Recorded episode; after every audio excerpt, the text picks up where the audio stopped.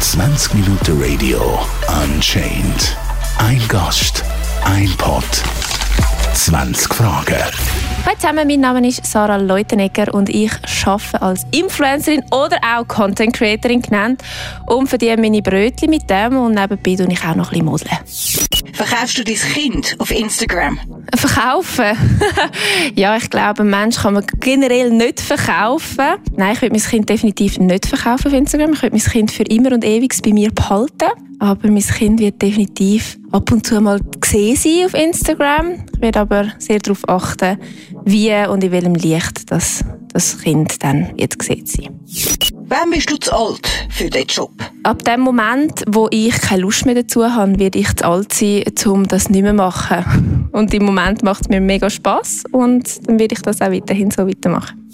Hast du in der Branche schon mal einen MeToo-Moment gehabt? Ja, also das ist jetzt mit dem Thema, das ja letzte Woche noch vorgekommen ist, mit dem ganzen, vor allem in der Modelbranche, mit dem ganzen sexuellen Missbrauch und alles. Dort hatte ich einen Moment mal gehabt, ähm, wo nicht so angenehm war, wo ich mit einem Fotograf war und der mich dann die ganze Zeit aufgefordert, zum Nacktbilder mit ihm machen und dann nebenbei noch Pornos laufen lassen. Ich hab, für mich ist dann sehr glimpflich, sage ich jetzt mal, ausgelaufen. Ich habe dann wirklich mein Zeug gepackt und gesagt, du, ich gehe. Ähm, ich kann es gar nicht weiter darauf anlassen. Aber sonst eigentlich wirklich gar nicht. Ich glaube auch, ja, ich glaube, es ist auch ein bisschen die Art. Ich bin relativ selbstsicher. Ich komme auch so in einen Raum rein. Und wenn es mir nicht passt, dann laufe ich auch schneller mal raus, wenn es dann nicht gut ist. Und ich glaube, wenn man jetzt ein bisschen unsicherer wäre, dann würde es sicher noch mehr können passieren, wie man dann das auch ausnutzt.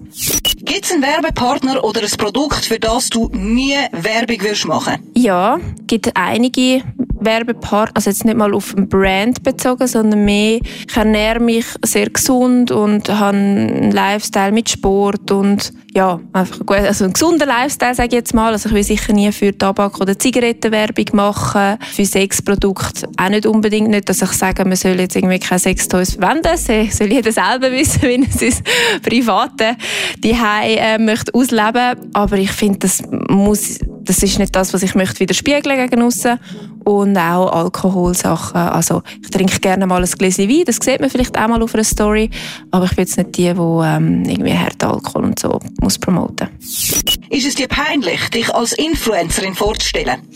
Nein, ähm, im Gegenteil. Ich, bin, ich habe den Beruf sehr bewusst ausgesucht. Ich bin happy, dass ich das machen darf. Und selten mal kommt jemand an Influencer, aber schlussendlich sind eigentlich alle gewunderig. Und man kommt immer gerade in ein spannendes Gespräch rein, weil jeder interessiert und möchte mehr darüber wissen. Von dem habe ich keine schlechte Erfahrung und wüsste nicht, wieso dass mir das so peinlich ist. Bist du stolz auf das, was du online machst? Ich bin stolz auf meinen Beruf, auf das, was ich leiste. Es ist jetzt nicht nur online, es läuft auch sehr viel im Hintergrund natürlich ab. Ich produziere Bilder, ich mache auch Content, wo nicht nur auf meinem Profil gezeigt wird. Von dem her ist es sehr vielseitig und auf das Mal bin ich eigentlich stolz, was ich in den letzten zwei Jahren aufbauen wo ich jetzt stehe. Was machst du außer Selbstdarstellung? Einiges. ja, eben. Ich glaube, einerseits gehört Selbstdarstellung sicher dazu. Sonst wäre es der falsche Beruf, wenn ich das nicht würde machen würde man zeigt ja schon sein Leben und zeigt vorne durch, was man alles macht und Bilder und alles. Aber eben, ich meine, bis so eine Kooperation abgeschlossen wird, äh, gehört sehr, sehr viel mehr dazu, bis dann dazu kommt, dass es dann wirklich die Leute sehen. Und ich glaube, man braucht auch schon ein bisschen das Köpfchen, um eben die ganze Kooperation abschließen, was ich da also Verträge muss durchlesen für die Kooperation. Mal, letztes Mal irgendwie 14-seitig auf Englisch ein Vertrag und mein Englisch ist jetzt nicht schlecht, aber wenn es dann wirklich halt um so vertragliche vertragliche Sachen geht, ist es für mich dann auch eine Challenge und will es natürlich genau durchlesen, weil eben, dann hast du zum Teil Sachen drin, ja, für zehn Jahre dürfen sie die Bilder und das Gesicht nutzen und da muss man dann schon auch aufpassen. Das heisst, es gehört schon ein bisschen mehr dazu, wie nur «Hoi, guten Morgen, wie geht's?» in eine Kamera rein sagen. wie freiwillig ist dein Mann, Lorenzo, in dein Influencer-Dasein integriert? Sehr freiwillig. Er will es wahrscheinlich anders sagen. Aber ich ähm, frage ihn, also ich mache die Story und frage ihn nachher immer, du, ist jetzt das okay, wenn ich das poste? Also wenn ich etwas postet habe, dann habe ich das Go von ihm. Von dem her ist es am Schluss immer seine Entscheidung und ab und zu sage ich, komm jetzt, jetzt reiss dich zusammen, es ist jetzt eine herzige Story und so und dann kann er vielleicht auch noch ein bisschen überreden und dann ist es nicht ganz so, dass er das jetzt gerade will. Aber ich würde jetzt nie etwas posten, wenn er mir sagt, hey nein Schatz, das kannst du jetzt wirklich nicht aufladen, dann will ich das. Also auch beim Freundeskreis, egal wer ich abfoto oder drauf habe, ich frage immer, ist es okay, wenn man jetzt das drauf hat. Macht es dir nichts aus, den jungen Menschen das Geld aus der Tasche zu ziehen? Ich glaube, es ist erstens mal jedem sich selber überlassen, ob er Geld ausgibt oder nicht und ob es jetzt wegen mir passiert oder ob er auch sonst in, in irgendeinen Store reinläuft und etwas ausgibt, das kann nicht ich beeinflussen. Was ich kann bis zu einem gewissen Punkt beeinflussen, ist die Produkte, die ich wirklich cool finde, zu promoten und zu sagen, hey, finde ich eine coole Sache. Ich würde jetzt aber, wie gesagt, nicht Sachen promoten, eben wie Tabak, wo ich finde, hey, die jungen Leute, mega cool, jetzt müssen die Zigaretten oder E-Zigaretten unbedingt probieren, weil ich finde, nein, finde ich nicht gut und das will ich den jungen Leuten auch nicht weitergeben. Aber wenn jetzt junge Leute irgendwie finden, ja, ich möchte jetzt auch Sport machen und ich möchte irgendwie auch so eine Figur haben wie du, finde ich es wichtig, dass ich sage, hey, ich habe das nicht von heute auf morgen mir erarbeitet. Ich trainiere seit zehn Jahren und dazu gehören Nahrungsergänzungsmittel. Und wenn du es machen willst, dann lieber richtig mit dem richtigen Produkt, wenn das irgendein anderer dir für weiss ich nicht wie teuer oder das, Falsche ausgibst und dann bist du auch frustriert. Also ja, ich glaube, es ist am Schluss jeder selber überlassen, was er möchte kaufen. Hast du manchmal Bückel am Füdli? Ja, vor allem jetzt in der Schwangerschaft. es ist so lustig. Ich habe am einen Tag einfach am Rücken Bückel gehabt. Ich sagte immer, schau mal, ich habe einfach alles Bückel. Komisch. Am nächsten Tag sind sie am Füdli Ist okay. Du, ich glaube, wir sind alle nur Menschen und Hormone sind in uns rein und die sprießen halt ab und zu dann auch gegen raus. Bist du Influencerin geworden, weil du sonst nicht kannst? Ich ähm, kann einiges.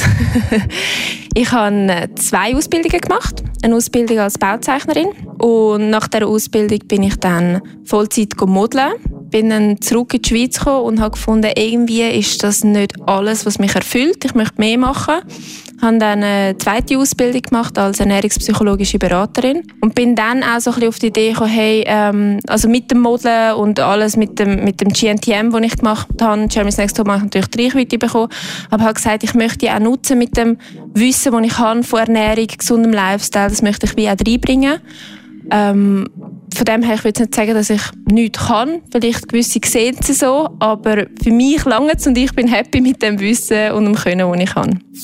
Wie oft nutzt du deinen Influencer-Status aus? Ähm, es kommt völlig darauf an, in welcher Hinsicht. Ich glaube, jetzt arbeitstechnisch macht es nur Sinn, wenn man den Status irgendwie ausnützt und es einem weiterhelfen kann. Privat gar nicht. Also ich glaube, das schätzen auch meine engsten Freunde schätzen das, dass wenn ich mit ihnen bin, dann ist mein Handy eigentlich nicht um. Und oft haben die Leute das Gefühl, man sieht den ganzen Tag. Man, also ich zeige wirklich alles, aber ich, also das kann man eigentlich schon sehr bewusst und geschickt auch machen, dass ich, wenn ich halt jetzt zum Nacht bin, meine Family nicht zeigen, ähm, nicht weil sie das nicht würden wollen, aber ich möchte die Zeit bewusst dann mit meinen Leuten geniessen. Und ich, ja, habe auch kein Bedürfnis, um irgendwelche Menschen in meinem Leben müssen haben, die nur nach meinem Status als Influencer mit mir befreundet sind. Das interessiert mich dann auch nicht wirklich. Hast du noch ein Privatleben? Definitiv. Es wächst gerade ein grosses Privatleben in mir rein. mit meinem Mann auch. Das teilen wir zwar auch ab und zu, aber eben, wie vorher auch gesagt habe, Family, ab und zu mal meine Mami, so, weil sie ganz schüch dabei ist. Ich tue sie filmen, ähm, aber sie jetzt nicht so gern. Von dem her ähm, respektiere ich das auch. Wie stark bearbeitest du deine Beiträge? Ich ähm, habe sicher auf jedem Bild, also jedes Bild ist bearbeitet bei mir, es kommt nicht unbearbeitet raus. Was ich meistens mache, ist so ein bisschen Farbbearbeitung, also dass es einfach schön abgeglichen ist, dass im Feed die Farbe nicht irgendwie, jetzt ist es völlig rot und nachher ist es völlig blau, das andere Bild, dann passt es wie auch harmonisch nicht mehr zusammen. Also die Farbe ist sicher wichtig. Facetune an sich ab und zu, wenn ich jetzt wirklich gerade einen riesen Bückel auf der Backe habe, finde ich, jetzt sieht es jetzt nicht so nice aus. In der Story sieht man es ja dann trotzdem, aber ja, ich glaube, das ist auch nicht so tragisch. Schlussendlich, ich stehe dazu, ich sage jetzt auch nicht, man darf nicht mal ein Bückeli wegmachen, solange man immer noch sieht, hey, das bin ich und äh, wenn mich die Leute auf der Straße sehen, sagen nicht, ui, du siehst ja völlig anders aus, dann ist, glaube ich, alles gut. Haben schöne Menschen einfacher im Leben? Also ich will sicher sagen, man hat nicht unbedingt einen Nachteil, wenn man jetzt nicht schlecht aussieht im Leben, aber Schönheit ist ja jedem seine Ansicht, oder? Also jeder findet etwas anders schön und es ist auch, wie man damit umgeht. Also ich glaube, es gibt auch sehr viele Models, wunderschöne Frauen, die dann anfangen zu reden und dann findest du, das löscht man jetzt gerade ab. Es kommt irgendwie wie nichts Gescheites raus. Und dann bringt die Schönheit nicht so viel. Also ich glaube, es muss auch Schönheit mit ein bisschen Schönheit von innen und Intelligenz von innen herum sein, damit es dann am Schluss spannend bleibt.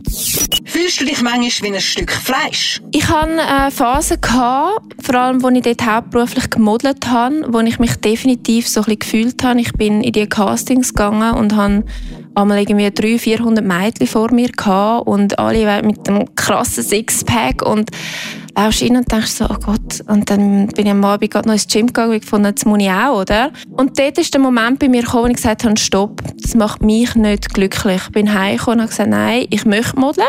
Aber wenn dann das, was ich wirklich cool finde und die Jobs annehmen, die mir Spass machen, aber einfach nur in der Weltgeschichte umreisen und jedes Casting, das gibt mir zu wenig. Es ist wirklich sehr dann nur auf meinen Körper reduziert.